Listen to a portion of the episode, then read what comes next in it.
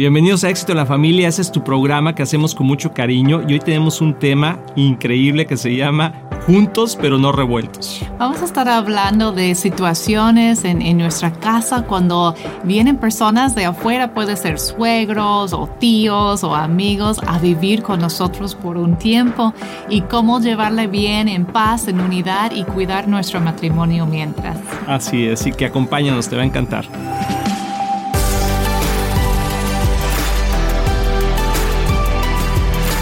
Amigos de la Familia, bienvenidos nuevamente a este programa. Qué bueno que estás aquí con nosotros. Ahora sí te va a encantar este tema que vamos a tocar. Háblale a tu suegra, a tu mamá, a los primos, a los tíos, a los amigos, a todo el mundo porque te va a encantar este programa. Hoy en especial, ¿verdad? Vamos a estar hablando de un tema que, que va a afectar a toda la familia. Positivamente. Ah, positivamente, claro que sí. Entonces siempre estamos muy contentos de ver lo que Dios tiene para nosotros hoy. Así es, y le pusimos juntos pero no Sí. revueltos. ¿Verdad? Eso es bien importante y es cuando otras personas que no son tu familia principal viven directamente en tu casa o tú estás viviendo en la casa de alguien que no es tu casa, ¿verdad? En este caso, y que y las dinámicas que pueden suceder, porque hay diferentes situaciones que pasan en la vida, amor, y que hacen que las cosas vayan, ah, empiecen bien, pero terminen no muy bien o terminen mal. Entonces vamos a ver en esta, en esta serie, en este programa, cómo podemos llevar una relación cordial,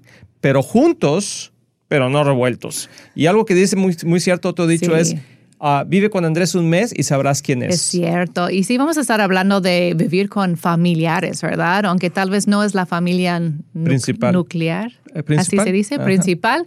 Pero puede Primaria. ser primaria. Ajá. Gracias.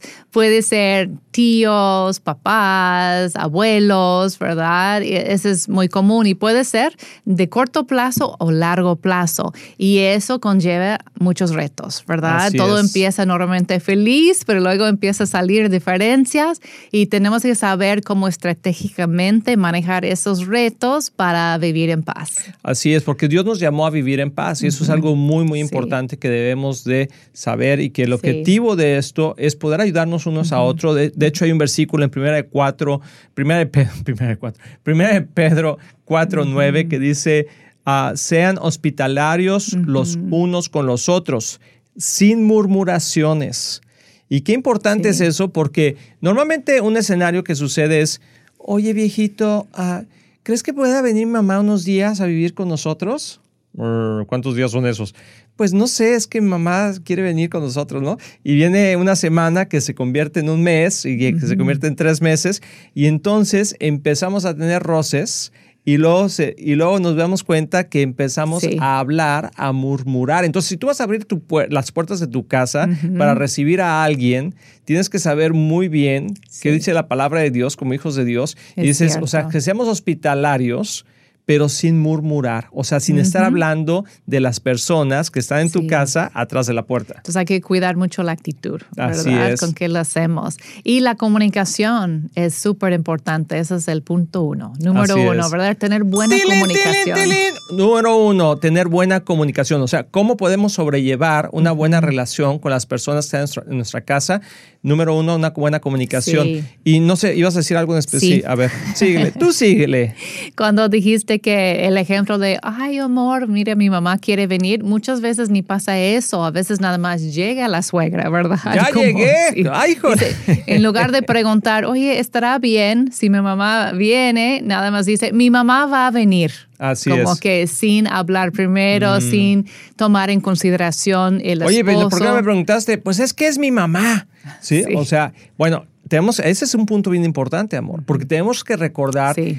Para tener éxito en nuestra vida, aquí en esta tierra, tenemos que hacer las cosas como Dios nos dice. Sí. Y la palabra de Dios es nuestro manual y nos explica cómo hacerlo. En Génesis 2.24 es el- uno de los versículos Sí. más famosos de toda la Biblia y la gente que ni siquiera conoce de Dios se lo sabe a veces. Dice que esto, se, esto es lo que dice la, la palabra de Dios, que el hombre dejará a su padre y a su madre y se unirá a su mujer y los dos se convertirán en una sola carne. Lo estoy parafraseando un poquito, pero y eso a veces se nos olvida. Porque, y normalmente la cultura latina, somos muchos de que mi mamá es mi mamá, ¿verdad? Y no te metas con mamá. Y nos equivocamos porque en inglés, ¿cómo dice en inglés? De cleft, Cleave. cliff. Leave and cleave. Sí, ¿y qué quiere decir? O sea, dejas a, tu a tus padres, pero y te unes a tu mujer, entonces ahora tu familia principal es tu esposa o tu esposo.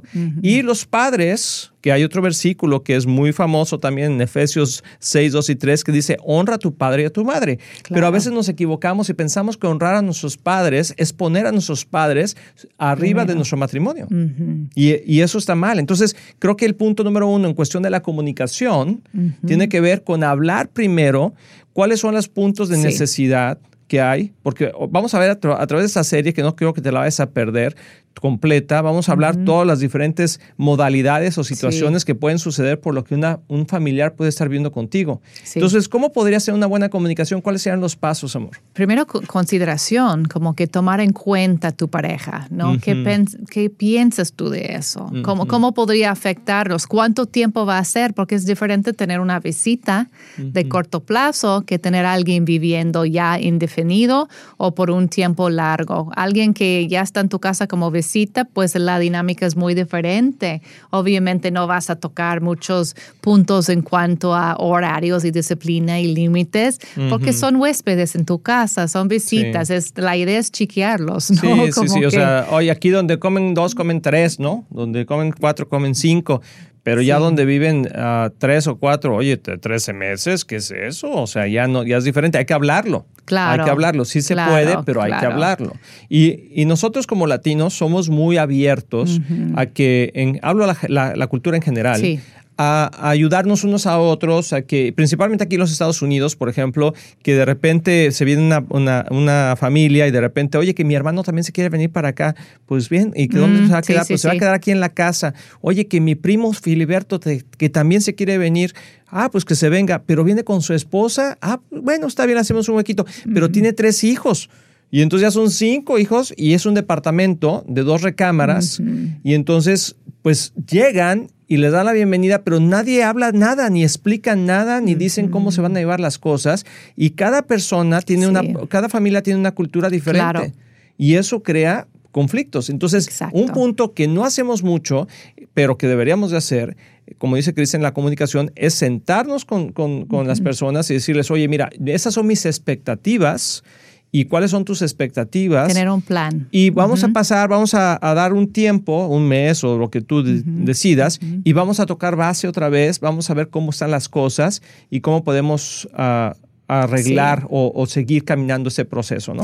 Y que reconocer que cuando es a largo plazo, cada familia o cada grupo social, puede ser familia o tus papás, ah, los abuelos, por decir, eh, necesitan sus espacios también. Entonces, ¿cómo vamos a organizar nuestra casa y nuestros horarios para que hay tiempo cuando estamos juntos, pero hay tiempo cuando cada, cada grupo o cada familia puede estar en, en su propio espacio, ¿no? Y eso es parte del uno todavía.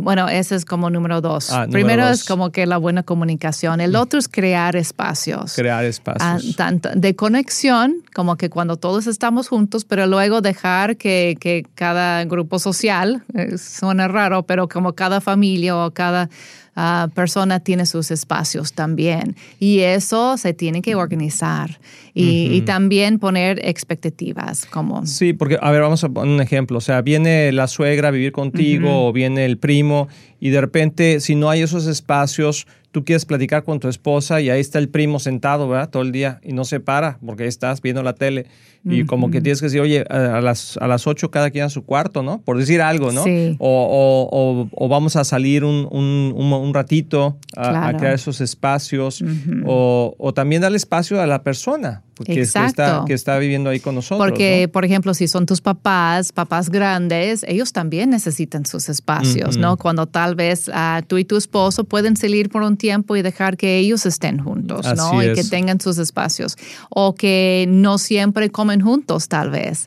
Dos comidas juntos y una comida que cada quien hace su propia comida para su familia o su pareja, ¿no? Vamos a seguir platicando de todo esto, así que no te vayas a perder toda la, la serie porque vamos vamos a, detallar cada, cada situación, que hay muchas situaciones muy interesantes. hay diferentes ah, límites que puedes poner y tips muy prácticos para que se puede llevar a cabo pues una unidad, ¿verdad? que podemos estar unidos juntos, pero no revueltos Así en todo. es. Y el respeto, sobre todo, de no Sí. meternos en la vida de los demás sin Así. ser realmente invitados Ser a hacerlo, ¿no? Ser sabios. Hay mucho Sí. que platicar al respecto, pero vamos a ir ahorita a una, a una nueva sección que tenemos donde tú puedes mandar tus preguntas y las vamos a contestar aquí al aire. Y lo puedes hacer a través de WhatsApp al 972-813-9222. Te lo voy a repetir. 972-813-9222 y haces un audio de un minuto máximo con tu pregunta. Y aquí tenemos una pregunta en el estudio directamente. Vamos a ponerla para poder escucharla. Mi situación es la siguiente, mi esposo tiene 28, yo tengo 27 y mm, llevamos casados dos años, pero llevamos cuatro años de relación. Él en su pasado tuvo una adicción a la pornografía, perdón, a buscar mujeres, a asistir a lugares donde se intercambiaban parejas. Eh, todo esto está en mi cabeza constantemente y aunque yo he decidido perdonarlo, he intentado muy fuertemente poder liberarme del dolor, de la amargura y de la ira. Es algo con lo que todavía batallamos. También el hecho de que él le falte motivación y, y yo vea como esa pasión en él por querer cambiar y tener un mejor matrimonio, todavía no está. Eh, cualquier consejo o información que me puedan dar para poder superar esta crisis. Muchas gracias y que Dios los bendiga. Primeramente que nada, gracias por escribir y gracias por ser vulnerable y abierta en esta pregunta. Sí. No hay una respuesta fácil, ¿verdad? Pero sí hay una respuesta clara de la palabra de Dios. Número uno dice, huyan de la inmoralidad sexual. Y tú hiciste lo, lo correcto, que es perdonar a tu esposo del pasado. Eh, por lo menos sabes que, cuál era el pasado. La pregunta es qué está pasando en el presente. Y yo creo que hay que tener una, una comunicación muy abierta y tener a alguien que te pueda ayudar a que él dé cuentas de su vida. ¿sí? A que él pueda también ser Otra abierto, persona, otra persona, sí. quizá un amigo, un pastor. Este tema yo creo que se tiene que llevar a un nivel un poquito más ah, ah, accountable o de dar cuentas para que él pueda tener la libertad de hablar si está que está luchando o no con esta situación todavía. Y en tu caso, pues sí es un proceso de perdón, pero acuérdate que el perdón es una decisión. Y el perdonar no significa olvidar, sino significa tomar en cuenta los pensamientos y someterlos a los pies de Cristo y decir, ¿sabes qué? Esto no me va a afectar más. He decidido perdonar y perdonar es creer lo mejor de los demás. Y también es importante, si Él no te está dando una razón por desconfiar en Él, tienes que decidir confiar. Y no estar atrás de Él todo el tiempo, que hiciste donde estabas, pero no ser ingenua tampoco. Entonces, y eso lo puedes hacer con Dios. Dios es muy justo. Y si tú lo pones delante de Dios, Dios, si hay algo que Él está haciendo que, que está mal, házmelo saber. Yo no voy a andar atrás de Él como espía, ¿no? Como agente secreto, pero voy a confiar en ti, que por tu bondad, si hay algo que tú tienes que o quieres hablar conmigo o descubrir conmigo, lo vas a hacer. Yo sé de muchos casos de mujeres que ellas estaban en paz y como confiando en el Señor y fue el Señor que descubrió lo que estaba pasando y ellas estaban bien. Y por último te quiero decir que tu, tu amor puede cautivar su corazón. Sí. El rechazo lo único que hace es que empuja a- al hombre a alejarse, pero si tú lo, re- lo, lo aceptas y lo recibes Sí. y lo ayudas a caminar en ese proceso y le dices, ¿sabes qué, amor? Yo confío en ti, vamos a creer en, en lo mejor y vamos a confiar en Dios y vamos a orar juntos, amén. Entonces, pues qué bueno que nos escribiste, ojalá te pueda servir eso Sí. y te recomendamos el libro de un matrimonio divino porque ahí tocamos algunas áreas importantes sobre la intimidad en el matrimonio. Así es. Y ahora vamos a ir a, a unos- a una pausa. No te, no te vayas, vamos a regresar para continuar con esta serie que está muy interesante, juntos pero no revueltos. Amigos, estamos muy emocionados porque ya tenemos un nuevo libro que se llama Un matrimonio divino. Lo hicimos con todo el corazón, con toda la intención de que tu matrimonio pueda tener éxito. En este libro vamos a tocar temas súper interesantes que seguro van a cambiar la trayectoria de tu matrimonio para bien. Y algo importante acerca del título Un matrimonio divino es que divino significa algo que viene de Dios y conlleva su bendición. Y también significa algo que se destaca por su hermosura. Y eso es exactamente lo que queremos en nuestro matrimonio, su bendición y la belleza. Así es, lo puedes adquirir ya aquí en el link de abajo y yo sé que va a ser de gran bendición, compártelo con otras personas, disfrútalo tanto como lo hicimos nosotros cuando estuvimos escribiéndolo y lo hicimos pensando en ti.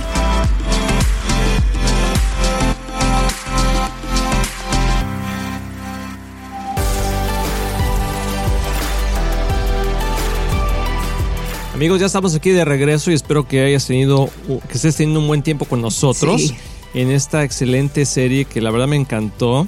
Uh, Kristen le puso el nombre Juntos pero no revueltos. es, muy, es muy latino ese, ese dicho, amor. ¿De dónde lo sacaste? Ay, de mi baúl de tesoros ahí que tengo guardadito. Sí, y quiero recordar a todos los amigos que nos están escuchando que estamos regalando un capítulo de nuestro nuevo libro, Un matrimonio divino. Y lo único que tú tienes que hacer es mandar un texto al 31996 la palabra divino. Te lo voy a repetir una vez más, 31996, la palabra divino, y te vamos a mandar un capítulo a tu correo electrónico entonces, ojalá lo puedas hacer. Pero queremos continuar, amor, con esta situación porque es muy común, deja eh, el que ahorita, en esos tiempos, y bueno, siempre desde la historia ha sucedido, ¿no? Pero que familiares de que no son familia primaria, o sea, la familia primaria, no los que fueron a la primaria, la secundaria y eso, sino la familia primaria son papá, mamá, hijos. Sí. Eso es la, familia primaria. Pero luego, conforme pasan las, las circunstancias de la vida, ah, vienen, por ejemplo, a lo mejor tu mamá se tiene que vivir contigo un tiempo, tus papás, a lo mejor alguna hermana que ya se casó y que se divorció y que va a ir a vivir contigo un tiempo. A lo mejor el hermano que terminó la universidad o está trabajando va a ir a, la ciudad donde vives ahora y va a ir a trabajar y pues no tiene dónde vivir y se va a ir a vivir contigo. Hay diferentes ah, situaciones y creo que aunque estamos dispuestos, porque quiero decir que los latinos, mi casa es tu casa y, o sea, tenemos mucho ese sentir. No somos muy claros en, la, en el procedimiento de cómo se lleva eso. O sea, estamos dispuestos, pero no sabemos cómo. Creo que es muy bonito eso del don de hospitalidad, ¿no? De, de, tener esa apertura, de decir, claro, claro, aquí encuentras un espacio, ¿no? Eh, Así es. Eh, eso es, es, bonito, pero se puede convertir en algo no tan bonito cuando no hay claridad, ¿no? Y que no hay expectativas claras, ah, no hay límites claros, no hay tiempo claro de cuánto va a ser eso cuando lo están reevaluando. A veces no, uno no sabe, pues no sabemos por cuánto tiempo, no puede estar eh, en una situación la persona que no, que es voluble, pues, pero por lo menos poner tiempos de reevaluar, ¿no? ¿Cómo, cómo va esto? ¿Cómo van? Como que porque, porque pasa muy a menudo que alguien dice, por unos días, ¿no? Puedo caer ahí y luego no se van. Como que esos días se convierten en semanas. Dices que te vas y te vas y te vas y no te has ido. Y, nadie quiere decir nada porque nadie quiere ser grosero, ¿no? de como que... Pero es eh, como, como el, visitante incómodo, ¿no? O sea, ya estás ahí, pero pues así como que, a ver, ¿cuándo? Y aunque es algo bonito, pero hay que ver cómo, cómo trabajar esto, cómo tratarlo. Entonces yo creo que es muy importante, ya tocamos eso, pero la buena comunicación, tener el valor sin, sin ser grosero, obviamente, de sentarse y decir, ok, vamos a reevaluar esta situación.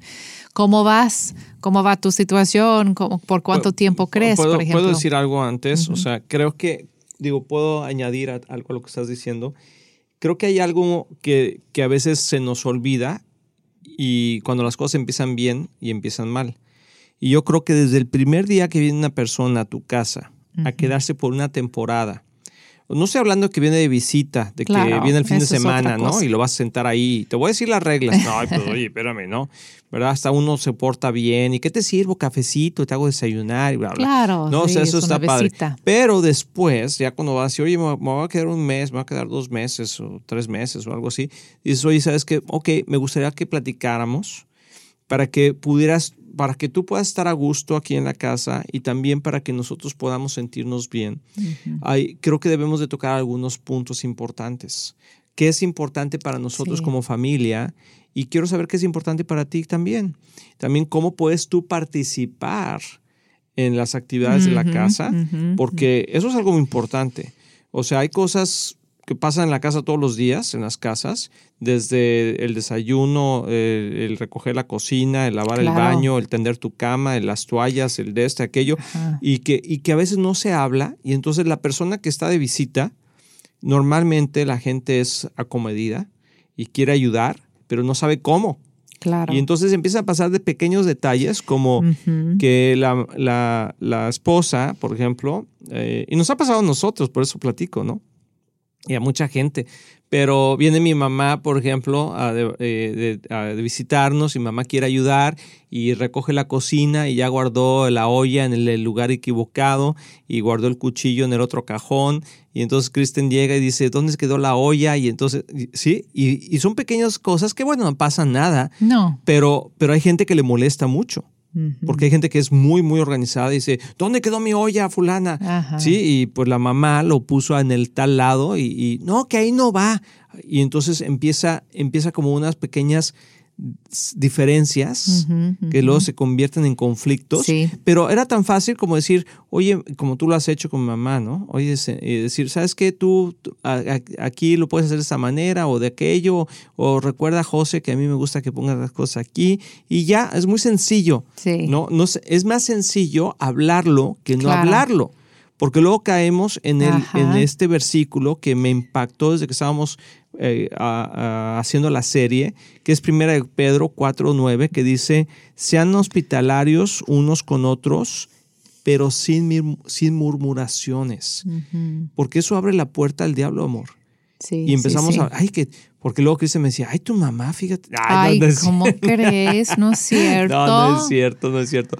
Pero que, que, dejó la olla en tal lado. No, es cierto, no, pero, pero así pasa. Ajá. O sea, que empiezan a hablar y luego la persona que está ahí, fíjate, luego va con la comadre, va con el hermano, oye, ¿cómo te está yendo ahí? Pues fíjate que bien, pero fíjate que el papá y bla, bla, bla, bla, bla, o que el hijo que hace, que Sí, eso es murmuración. y eso empieza a ser murmuraciones. Hablar mal de, otras personas. Y, y, de hecho, también algo que es, es muy importante de hablar abiertamente, no atrás de las espaldas de las personas, ¿verdad? Pero abiertamente acerca, por ejemplo, de horarios y porque todos somos diferentes, ¿verdad? Conocemos una familia, eso es un ejemplo, que sus papás, pues los suegros viven ahí en la casa ciertos meses del año. Y en el principio estaban todos emocionados, que, ay, qué padre que los abuelos están aquí, vamos a esperar y vamos a comer juntos todo el tiempo, porque eso parecía lógico, ¿no? Pero luego se dieron cuenta que los horarios son diferentes que los niños se despierten muy temprano y los abuelos muy tarde. Entonces ya para esperar los abuelos los niños estaban muriendo de hambre, pero no querían ser groseros y comer sin los abuelos, ¿no? Entonces como que por un tiempo, ¿cómo lo hacemos? Y todos como medio frustrados. Y por fin decidieron, pues no, mejor el desayuno no comemos juntos, no pasa nada, ¿no? Que nosotros primero, cuando se levantan los abuelos, comen después ellos, ¿no? Y limpian y recogen y todo. Pero las otras comidas sí lo vamos a hacer juntos. Entonces hay que ser um, prácticos, porque a veces queremos hacer algo como que, que, parece como que menos, ¿qué es la palabra? Como más acomodados, como que yo te espero, no te preocupes, y aquí estamos muriendo de hambre, ¿no? Pues se está enfriando, ¿no? Las sí. Entonces mejor hacer prácticos y hablar del asunto y eh, organizarse. algo que es importante es como hacer una, una junta yo, sé, yo creo que sí es muy bueno eso. Una junta eh, semanal o, quincenal, no diría yo mensual al principio.